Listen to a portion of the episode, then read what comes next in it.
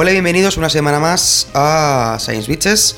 Para quien no sepa qué es esto, es un programa por internet, un podcast eh, sobre informática, tecnología, series y divulgación científica. Que lo presento yo, que soy Jesús Ángel, y Y yo, que soy Fernando, eh, como Bel en Twitter. Gomobel en Twitter y yo soy Ekelon. Eh, bueno, vamos a hacer una pequeña presentación para si hay gente que se está introduciendo ahora en el mundo del podcasting, concretamente en este programa, decir que pues tenemos es un archivo que se sube a internet, se descarga desde el blog o desde el iTunes o desde iVoox y se escucha en cualquier teléfono, MP3, eh, ordenador o lo que sea. También decir que los podcasts están licenciados con licencia, están protegidos con licencia Creative Commons y alojados en archive.org, que es un repositorio de contenido libre. Ahora sí, Fer, ¿qué- ¿de qué vamos a hablar hoy? Libre. Vamos a hablar de. Vamos a tener una pequeña sección de ciencia. Y vamos a hablar sobre homeopatía y cómo se ha conseguido en la universidad. Pero, pero no vamos a hablar de ciencia. Efectivamente, vamos a hablar de mm, por qué es imposible que funcione y cómo hemos conseguido, eh, gracias a un par de catedráticos de la universidad, eh, quitar y anular la cátedra de homeopatía pagada por un laboratorio, importante laboratorio homeopático que había en la Universidad de Zaragoza que solo hacía desprestigiar la docencia de, de dicha universidad. Y luego, si os parece bien, vamos a hablar de series. Y si no os parece bien, también vamos a hablar de series. Y vamos a hablar de una serie que para eh, algunos igual es nueva y novedosa, pero que ya nombramos en el capítulo anterior del, La semana pasada, sí. de la semana pasada del podcast, que es una precuela, que es una serie que se llama Aníbal. ¿Vale? Y eso, supongo que será de Aníbal, Aníbal Lecter y no de Aníbal, el de los elefantes y los romanos. No, es, es Aníbal, el coronel del el- el equipo A.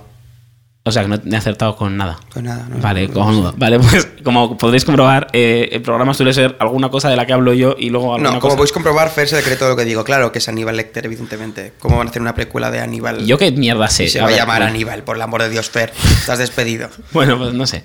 Eh, Bueno, esperemos que no se oiga mucho el ruido de mi pequeño MacBook blanco, porque está chillando ahora mismo con el Pro Tools encendido, no sé por qué. Pro Tools, Pro Tools, Pro Tools. Pro Tools, Pro Tools. Bueno, ah, primero homeopatía. Vamos a recordar un mo- momentazo de Futurama, gran serie que no ve mucha gente, por eso la, vuel- la vuelven a quitar ahora.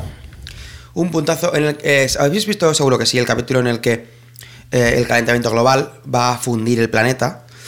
Y entonces eh, la técnica que utilizan es la de coger un cubito gigante de hielo y ponerlo en el mar. Pero cuando va la tripulación eh, de, Planet, de Planet Express al planeta este a coger, a mucho hielo para hacer esto, se dan cuenta que ya no hay más hielo. Entonces ahí se hacen caca, ¿no? Y dicen, vaya, la, la hemos liado. Y entonces, pues, eh, todo el mundo esto se empieza a calentar, eh, es horrible todo, la gente está muriendo, etc.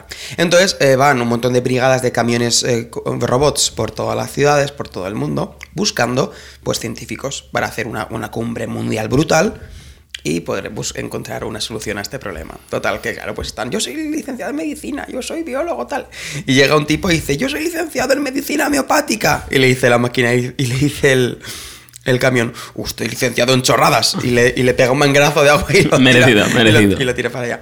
Y eso me, me- me parecía muy interesante. Podemos, si encontramos el vídeo en YouTube, ponerlo. Bueno, la cosa, yo simplemente voy a contar a primera vez los tres principios que, por los que en principio se rige la homeopatía y luego ya me decís si puede alguien licenciarse en estas chorradas y cómo, bueno, gracias a... Luego tengo que buscarlo. A ver, en este Dime. podcast Continúa. Que parece que Fer ha empezado ya bastante punky. De hecho, veo que se está rapando y está dejando una cresta. Respetamos todas las creencias. Y lo digo completamente en serio, ¿eh? Soy una, soy una persona que respeta todo tipo de creencias, aunque no las comparta naturalmente. Pero vamos a intentar dar esta información de una forma objetiva y tal. ¿no? Igual lo de chorradas, a ver, está un poco. Sí, bueno, la cosa es sobre... Perdonamos el lenguaje, ¿no? La cosa es sobre todo que puedes eh, respetar las creencias, pero cuando te empiezas a creer que algo te cura y realmente te estás, mm, no te estás curando, puede ser ca- un caso muy grave. Sí, naturalmente, naturalmente. Como las bolitas estas de azúcar. ¿Qué bolitas? Las sí, bolitas las de bolitas azúcar. de azúcar que vende esta gente. Estoy intentando encontrar. Ah, Quiero decir, homeopatía es lo que hacía yo con los niños de campamento, que me... justo el día de padres, ¿vale? Los padres se iban y se quedaban los niños tristes y solos. Entonces a todos les dolía la tripa o la cabeza y tal. Lo que pasa es que, que tenían unas ganas de mimos que no podían con ellas. Y me verían, jo, es que me duele mucho la tripa, me duele mucho la cabeza, tal, tengo fiebre. Y los miraba si no tenían ni fiebre, no, no- no tenían nada de dolor, tal. Y les dábamos eh, pastillitas de, de, De sacarina, de azúcar o lo que de- fuera. de sacarina. Y le digo, esto es muy fuerte, tómate solamente uno y co- te vas a encontrar bien en dos minutos porque es, o sea, actúa súper rápido. Y de repente todos, todos se curaban.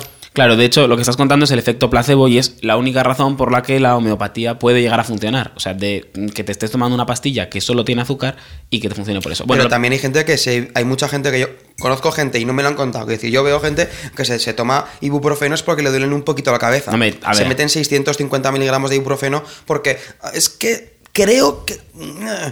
¿Qué decir? Igual la homeopatía también puede venir bien. Yo voy a jugar un poco a ser abogado del diablo. Eh, puede venir un poquito bien para que la gente se automedique menos. Ya, pero si te automedicas con una cosa que es azúcar y te estás, estás automedicando para curarte un dolor de cabeza no pasa nada. El problema viene cuando te tomas sí, claro, cuando te fías de un tío bueno, que y aparte, te dice que te va a curar un tumor uh, y aparte, aparte lo que estamos hablando es que te estás gastando 18 euros en unas pastillas para que te curen el dolor de cabeza o meterte el ibuprofeno que vale, te causará un poco de acidez de estómago, pero te cuesta 3. O sea, que es que encima estás pagando más caro. Lo pero abusar del ibuprofeno eh, te puede reventar el hígado. Te puede reventar. Bueno, lo que estamos contando. Eh, la cosa es que gracias a... Estoy buscando el nombre concreto. Tititi. Vale, gracias a... Sí. Gracias a Eustoquio Molina, esto contestando a preguntas en off. Eustoquio Molina, catedrático de Geología de la Universidad de Zaragoza, y mi jefe, que es eh, Pedro Merino, catedrático también de la universidad. Cual es un tipo maravilloso, de que vamos a hablar maravillas hoy. Eh, pues han, empezaron una, ¿cómo se llama esto? Recogida de firmas, iba a decir colecta, pero eso no, eso es de dinero. Eh, recogida de firmas y consiguieron que el rector retirara la cátedra de homeopatía que había en la universidad. Lo cual es ¿La cátedra de homeopatía estaba en ciencias? No, la cátedra de homeopatía estaba en medicina y había un tío que daba clases de homeopatía en medicina. Bueno, eh, bueno, voy a contar yo los tres principios. Un, tío se ha ido al paro. Mm, no sé lo que habrá pasado con él, es posible. Eh, la, la, cosa es que los tres principios que defienden es primero que lo que causa la enfermedad la cura, que eso es lo mismo que decir, para que veáis lo ridículo que puede llegar a ser esto, que para que no tengas sueño te tienes que tomar cafeína. Por ejemplo. Bueno, o que para que no te duele la cabeza te tienes que dar cabezazos contra la pared. Hombre, para que no te duele el pie, será. No, es eh, lo que causa la enfermedad, la cura. O sea, si te duele la cabeza, tienes que tomarte un dolor de cabeza para que te cure. Lol. Lo cual es una burrada, es lo que estamos hablando. Si te tienes que dormir, tomarte cafeína. Ah, lo entiendo. tienes... Sí, es bastante absurdo, tal y como lo comentas. Pues de hecho, ese es el principio. Eh, el siguiente principio es que cuanto más diluido está, mejor funciona. Esto es como decir que si tú te tomas esa cafeína de un café. ¿En un litro de agua? En un litro de agua mm, te va a hacer muchísimo más efecto que si te tomas el café directamente. Pero eso, eso es evidente que es mentira. Pero, la gente eh, se lo cree. De hecho, en las etiquetas de los medicamentos homeopáticos, lo único, la única información que pone, o sea, porque no pone componentes, de hecho, en los que pone componentes podéis mirarlo y de, lo único que pone es un nombre en latín que se supone que es el principio activo, glucosa y lactosa, que es azúcar, para diluir el medicamento. Y en los que son líquidos solo llevan agua, diluyendo el principio activo millones y millones de veces. Y pone una etiquetita que pone un número y una C. Y la C es el número de diluciones por 100 que han hecho. Por 100 me refiero a que, por ejemplo, el té que te estás tomando ahora, coges una gota. Literalmente, estoy tomando té. Sí, sí, y lo diluyes en 100 gotas de agua.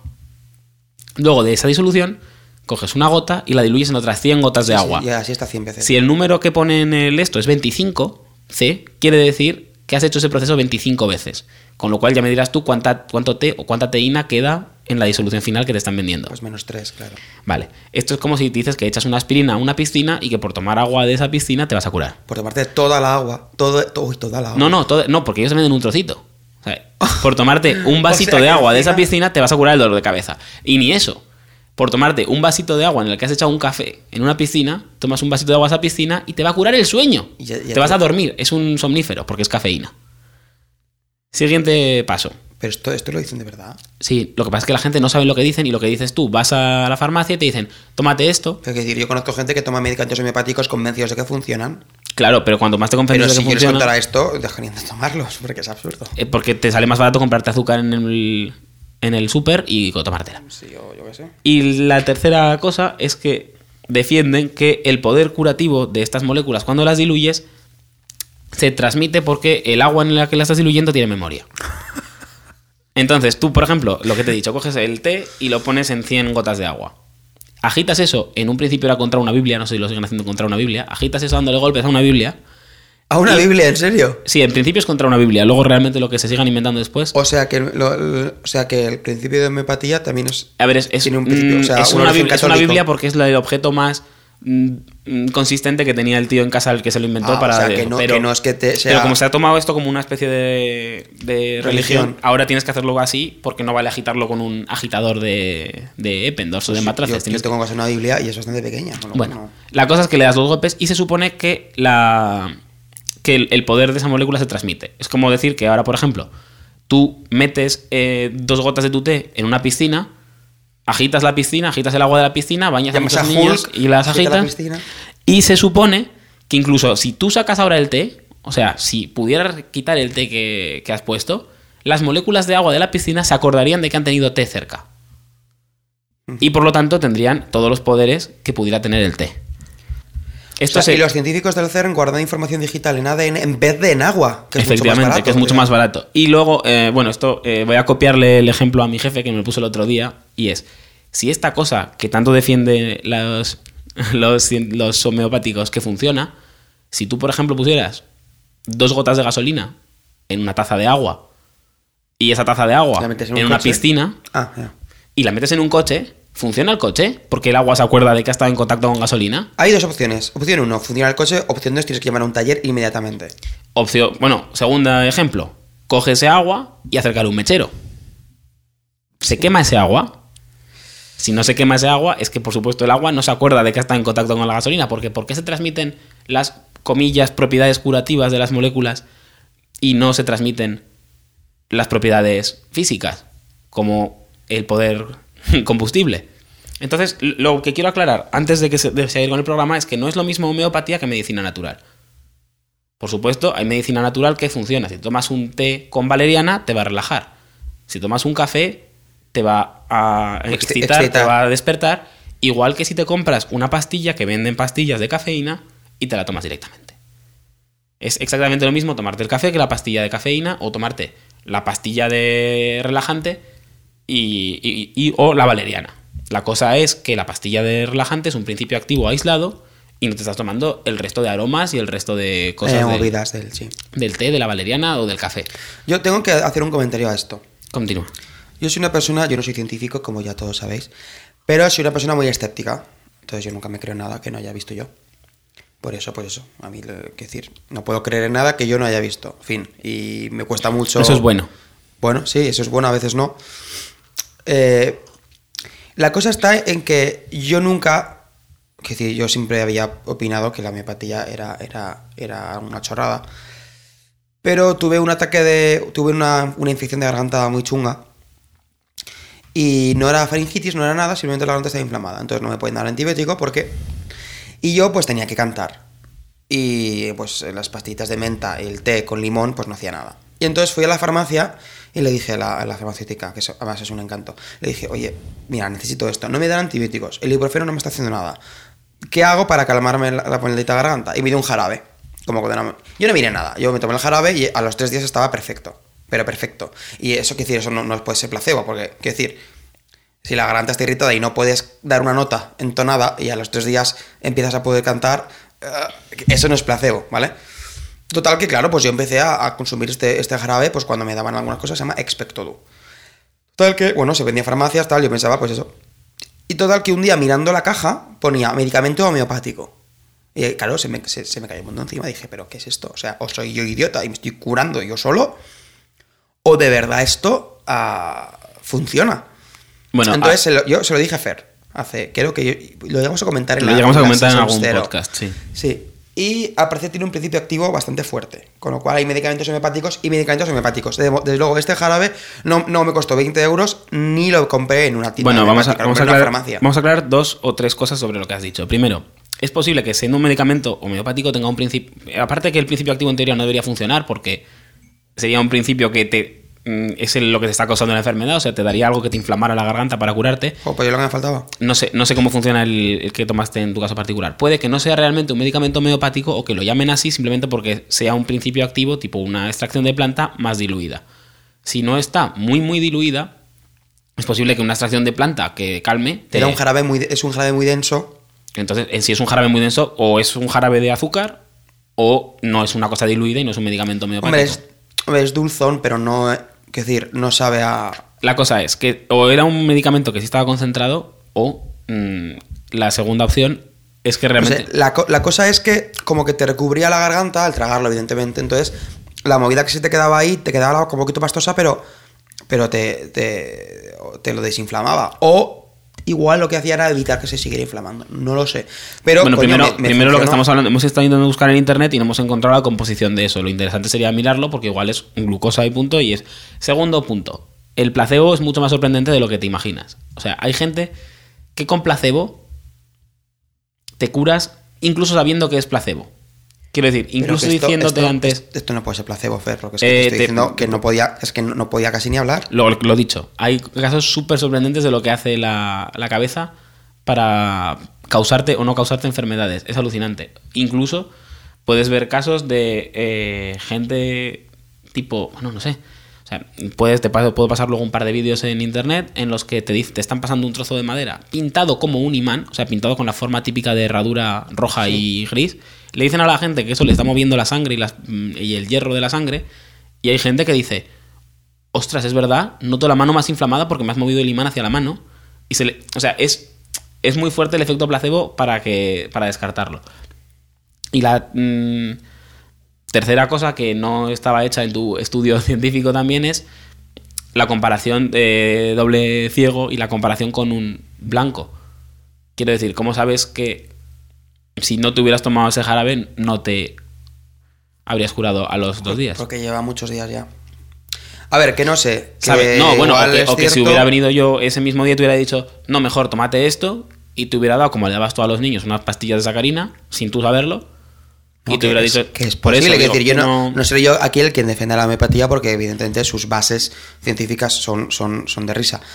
Pero que, que me asustó y me, me parece curioso que a mí este medicamento concreto me funcionó.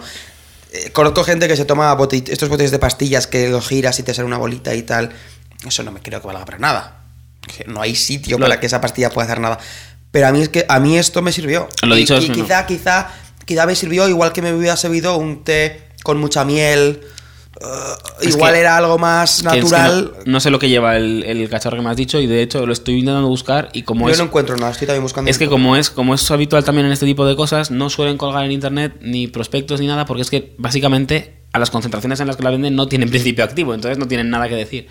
Hay un programa muy interesante de ETV, de la Euskal. Televista, que se llama Escépticos, tienen un especial de homeopatía y hacen un, una, una cosa muy curiosa que simplemente coger eh, azúcar y hacerle un espectro de resonancia magnética nuclear que básicamente son unas rayitas verticales que dice qué átomos están, qué átomos de hidrógeno hay en esa molécula. Eh, y luego cogen un medicamento homeopático y le hacen el mismo espectro. Y cogen un ibuprofeno y le hacen el espectro. Y se ve, bueno, Y- y un, luego ibuprofeno, comparan los un tres. ibuprofeno o la sustancia que diga que tiene. Por ejemplo, la cafeína que dice que tiene ese cacharro. Luego comparan los tres y se ve como el medicamento homeopático solo tiene glucosa y no tiene absolutamente nada de principio activo, cafeína, no me acuerdo qué es lo que usaban en ese programa. Os pondremos el link para que lo veáis si queréis. Y algo más iba a decir. Bueno, además, aun suponiendo que todo esto hiciera efecto, ¿cómo va a curar la cafeína los problemas de insomnio? ¿Cómo te va a dormir la cafeína? No, eh, evidentemente, evidentemente. Ahí no Y- tengo ninguna duda. Y eso. Y luego, No, yo solamente quería comentar que me parece curioso que soy un, soy un ejemplo de no, pero es- raro de tío que le ha funcionado. Sí, mucha, mucha gente también se lo toma pues para un catarro brutal y no sé qué, y ah, pues el frenador no me va y me tomo el medicamento este y me va estupendo. Vale, sí, seguro. Eh, Quiero decir que, o que mucha gente también te dirá, uy, pues a mí por la mañana me sienta muy mal tomarme un zumo. Y dices, eh, Pero, pero seguro. realmente, que, que no, pero que. de- en, un- en el caso de un catarro, lo que hace el frenador es un alivio sintomático. O sea, tú el catarro lo pasas igual. Y se va cuando se va. Pues lo que pasa es que tú no, tú no, tienes, tú no tienes mocos, no tienes En algún momento- dolor de cabeza. encontraré. Por el eh, paracetamol. Quiero decir, pero esto, esto, esto me cogió la garganta que estaba toda roja y me la, y me la, me la, no sé, me la calmó, no sé cómo decirlo. en algún momento y de, y de encontraré. estar súper, súper ronco a tal. Es decir, podía, podía cantar mejor. Sí, en algún momento te digo, ya te digo, encontraré el mail que estoy buscando. Además, soy una persona que intenta no tomarse muchas cosas para, para usar la voz y cantar porque luego te, porque luego te acostumbras, ¿no? Pues- Pero bueno, me hizo gracia, me hizo gracia. Lo he dicho, lo he dicho. Estoy buscando un, un mail sobre lo que te puede engañar el cerebro. Bueno, un ejemplo típico es el de, el de los famosos, no tiene nada que ver con la homeopatía, pero vamos a, a ir a lo que estamos, es el de los famosos y súper bien pagados catadores de vino y sumilleres, como mucha gente le dice, ah, sí, pues este es un vino súper bueno. Y el tío, después de ponerle una etiqueta del vino súper bueno, obviamente no le meten a Don Simón dentro, pero si le ponen la etiqueta de vino súper bueno, te va a decir... esto hasta yo lo puedo, lo, lo puedo sacar, ¿eh? Si es Don Simón. o Este, alguna "Ah, cosa de súper esta. bueno, es estupendo. no- Mira, de aquí, pues, que puede que sea este artículo. Ya lo, ya lo miraré. Por ejemplo, para que este, lo pondré el enlace, esto es un ejemplo publicado en el New Yorker, pero eh, tendré bases científicas, o sea, luego pasaré también los enlaces. Es el contrario al efecto placebo, para que veas lo fuerte que es el placebo, como es el contrario. Como nosotros mismos nos podemos poner malos por el efecto nocebo que se llama, que es el contrario al placebo, porque nos emparanoiamos con una cosa y te pones no malo, pero por ejemplo te duele la pierna, te emparanoias con que te la has torcido corriendo, aunque no te haya pasado nada, y te duele, y te duele más, y te duele más, y te hacen una resonancia y no tienes nada.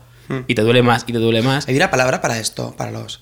ah, Sí, una es, esto es, ¿cómo se llama esto? ¿Cómo es? Ah, maldita sea. Hipocondriacos. Hipocondriaco. Pero no es, no es hipocondriaco que te piensas que estás malo, es que realmente es, es que aquí lo, lo sientes. O sea, sientes que estás malo porque tu cerebro te engaña. Y por el mismo efecto que te puedes poner malo, comillas, comillas, por algún fenómeno que tú estás experimentando, imagínate si te puedes curar también porque el cerebro te engañe de decirte estás curado. De hecho, hay un montón de veces donde el efecto placebo es muy útil, típico de la señora que te viene y te dice, pues es que me toma de todo y no me funciona. Toma una pastilla de azúcar, como le vas tú a tus críos, y milagrosamente al día siguiente está curada.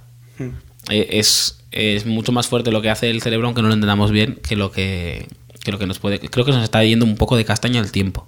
No, no, está- estamos bien. Llevamos 22 minutos, no está nada mal. Me estoy apuntando todo lo que os he comentado más o menos para, para poder poneros los links correctamente y demás, ¿vale?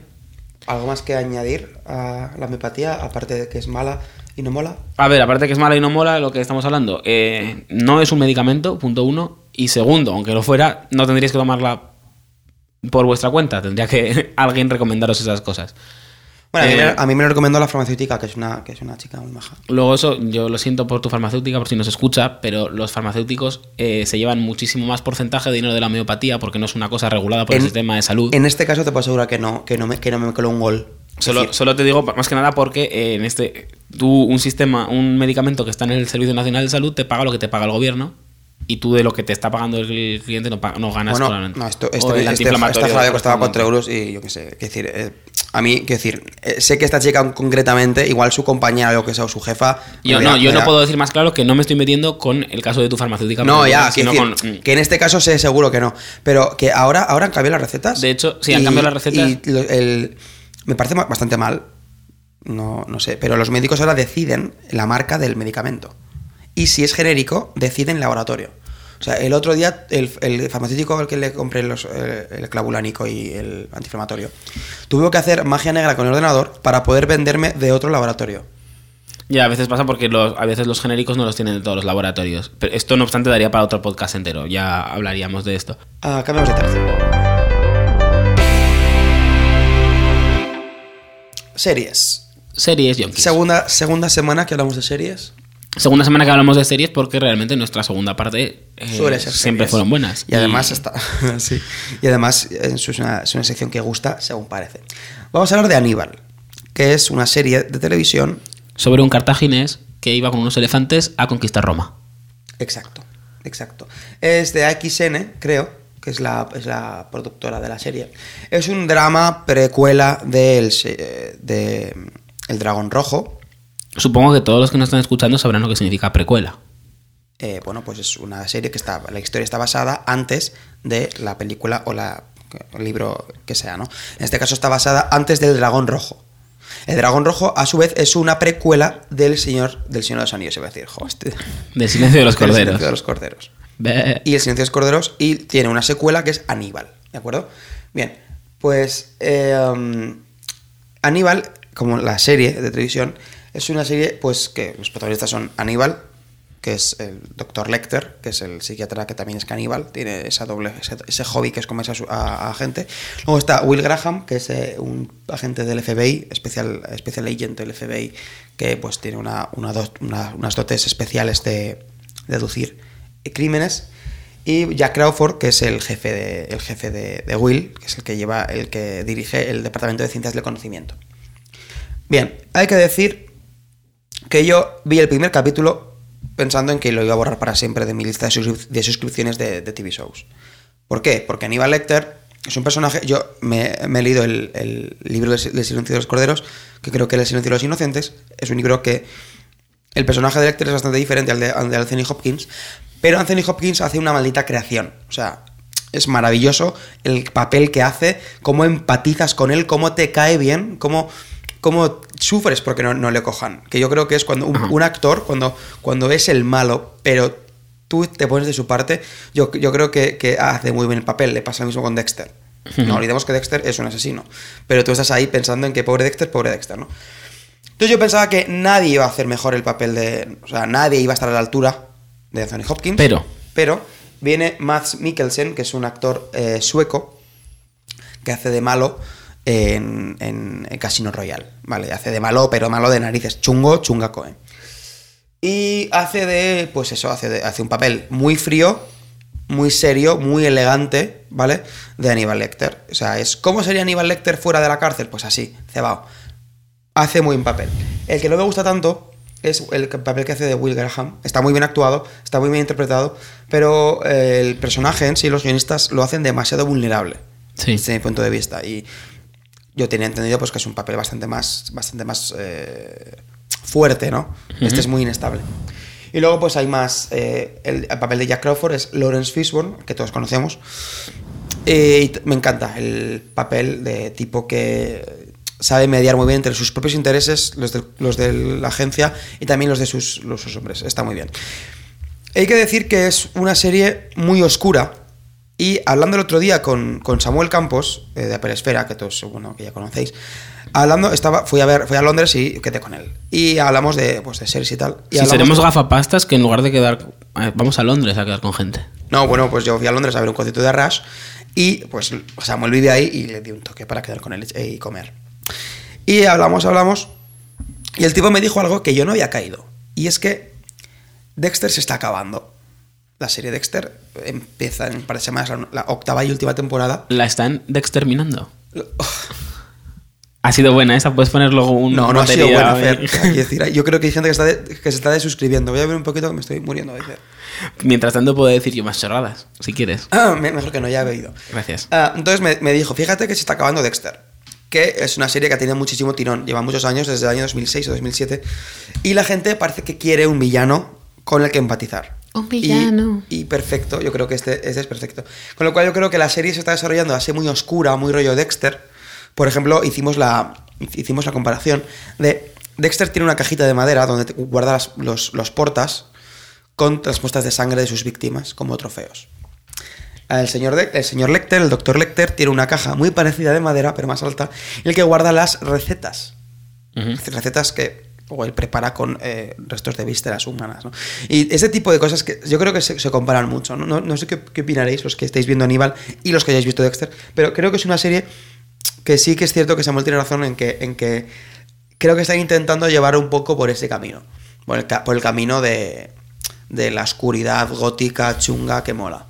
Es posible. Es posible. Además, yo creo que está, está muy bien porque es una serie muy oscura. Lo único que no me gusta, que es muy, es muy demasiada ficción, y es que, quiero decir, no hay tantos asesinos en serie tan despiadados en, en- en el mundo. Quiero decir, cada, cada, cada, cada sem- o al menos que actúen cada semana unas muertes súper increíbles, espectaculares, de gente colgada en tótems de cadáveres, que dices, no sé, igual os habéis venido un poquito arriba con esto, pero vamos, problemas. Es una, es una serie muy entretenida, son 40 minutos de capítulo, 45 minutos de capítulo, y se hace corto.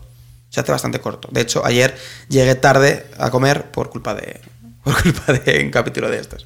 Cuando te quedas enganchado en algún capítulo es una. No, pero no es que yo dijera, venga, un ratito más, sino que yo me metí y pensaba que llevaba 10 minutos y sí que, ¿sabes? Estaba ya acabando el capítulo. O sea, se hace corto y es una serie que a mí me parece muy interesante y muy chula. No Pues- sé, tú tampoco la has visto, ¿no, Fer? No, yo todavía no la he visto, pero ahora que estoy en verano y es época de todas las series americanas han cortado es para retomar. De hecho, he de decir que vuelta en bueno, volviendo a la temporada 1 te he hecho caso y estoy al día con New Girl, así que eso es guay. Me gusta, me gusta. Así que en algún momento te hago caso a las series. A ¿Ves veces, al día? O sea, ya, ya se acabó la segunda temporada. Sí. O sea que a veces te hago caso y. A veces. y mola. Uy, Otras no. pues, Próximamente pero- comentaremos, en algún otro capítulo, comentaremos otro, otra serie que se llama que se llama Last Man Standing, que en la traducción en español es Uno para Todas. Y que ¿Eh? sa- sale Tim Allen. Una pregunta. ¿Last Man Standing es uno para todas? Sí, la traducción es así. sí. Como Die Hard es el- la jungla de cristal. Pues toma. Ahí, ahí lo tienes. Genial. Que la jungla de cristal se, pu- se puso ese título en español porque en la película hay un momento en que tirotean una cristalera y el tío va descalzo y va, va andando descalzo sobre, sobre cristales. Yo tengo una duda. Pero en la eh, segunda ya no hay cristales, ni en la tercera, ni la cuarta. ¿Es legal fusilar a los traductores de La jungla de cristal y eh, uno para todas? Quinta. Sí, creo que es ilegal. Lo que pasa es que yo creo que el jurado popular te entendería. Vale, entonces puedo argumentar mi caso. Pues eso, que hablaremos, que parece que últimamente estamos hablando sobre series así un poco oscuretas, como Bates Motel o, ah, que comentamos la semana pasada, o Aníbal, que estamos comentando ahora. Entonces vol- volveremos con alguna sitcom, que tengo algunas en, la- en el, en la- en la- en el tintero. para- Está guay porque así por lo menos también podemos pasarnos un verano de ver series de muerte y destrucción y en algún momento ver alguna Yo sí, puedo, risa me, y yo gracia. puedo, me voy a pasar el verano con el iPhone en modo avión y en la playa. Pero vamos, cada uno que haga lo que quiera. bueno, se acabó el programa de hoy. Ajá. Agradeceremos comentarios por mail, Twitter, Facebook, que ahora comentará Fer. Las redes sociales, Fer. Es verdad, tengo que recordar las redes sociales, ya se me había olvidado completamente. Eh, el mail nuestro es sbpodcast.gmx.com. No es Gmail, es gmx.com. Tenemos nuestro Twitter, que es arroba ¿Sabéis por qué es GMX? porque es nuevo. Es el nuevo. acrónimo de Global Mail Exchange. Sabéis que Toma esto ahí comentario técnico. lo ha buscado ahora en Google. No, lo vi el Eh, otro día y me acordé. Eh, bueno, continuamos. Twitter es arroba. Y Podría volver a repetir que estamos grabando, o sea, tuiteando en directo, pero es mentira porque esto lo escucháis en diferido. Eh, luego tenemos Facebook, que es facebook.com podcast, porque como bien sabéis, a, Facebook, no le gustan, las bitches. Y eso teníamos que dejarlo así grabado como nos ha quedado esta vez, que ha quedado muy guay para las siguientes. Y Google Y que Plus. sepas que lo bueno de grabar así con micros y tal es que mi- la edición va a ser meter una reverb, Una me- reverb. meter, la, Reverb, meter la, la musiquita de intro, la de final y exportar a MP3, es decir. Continuamos para Bingo. Tenemos gplus.to, SB Podcast, que podéis entrar allí, pero lo único que es una página vacía de Google Plus. Pueden ser los primeros ah, y los últimos en poner un comentario en, en Google Plus. Nadie os contestará. Bueno, si ponéis un comentario en G Plus, nos mandáis un tweet para que nos enteremos. Y por último tenemos eh, iTunes, como bien sabéis, nos buscáis Science Bitches o SB Podcast. Ese podcast estamos. Porque a iTunes tampoco le deben gustar. Y muurl.com barra Science Bitches es la dirección corta para que lo encontréis. Y no he dicho el blog, que no entra nadie nunca, pero por si queréis entrar, http barra barra. ¿Has visto qué rápido lo he dicho y qué bien? ¿Se me ha entendido bien? Es un blog que está, que está muy bonito, es clarito, con un logo súper chulo que hizo Fer. Con nuestros pocoyos. Con unos pocoyos. Es muy Con guay. unos, unos loguitos con las redes sociales. Que entréis al blog, por favor, Entrad joder, al ya. blog, maldita sea, entra. ¿Qué os palabrotas que nos pagan el split. Que no hay public, es decir, no hay public en el blog, no ganamos dinero, sí, es porque entréis, es porque lo veáis. Cuando alguien hace algo chulo, le gusta que la gente entre.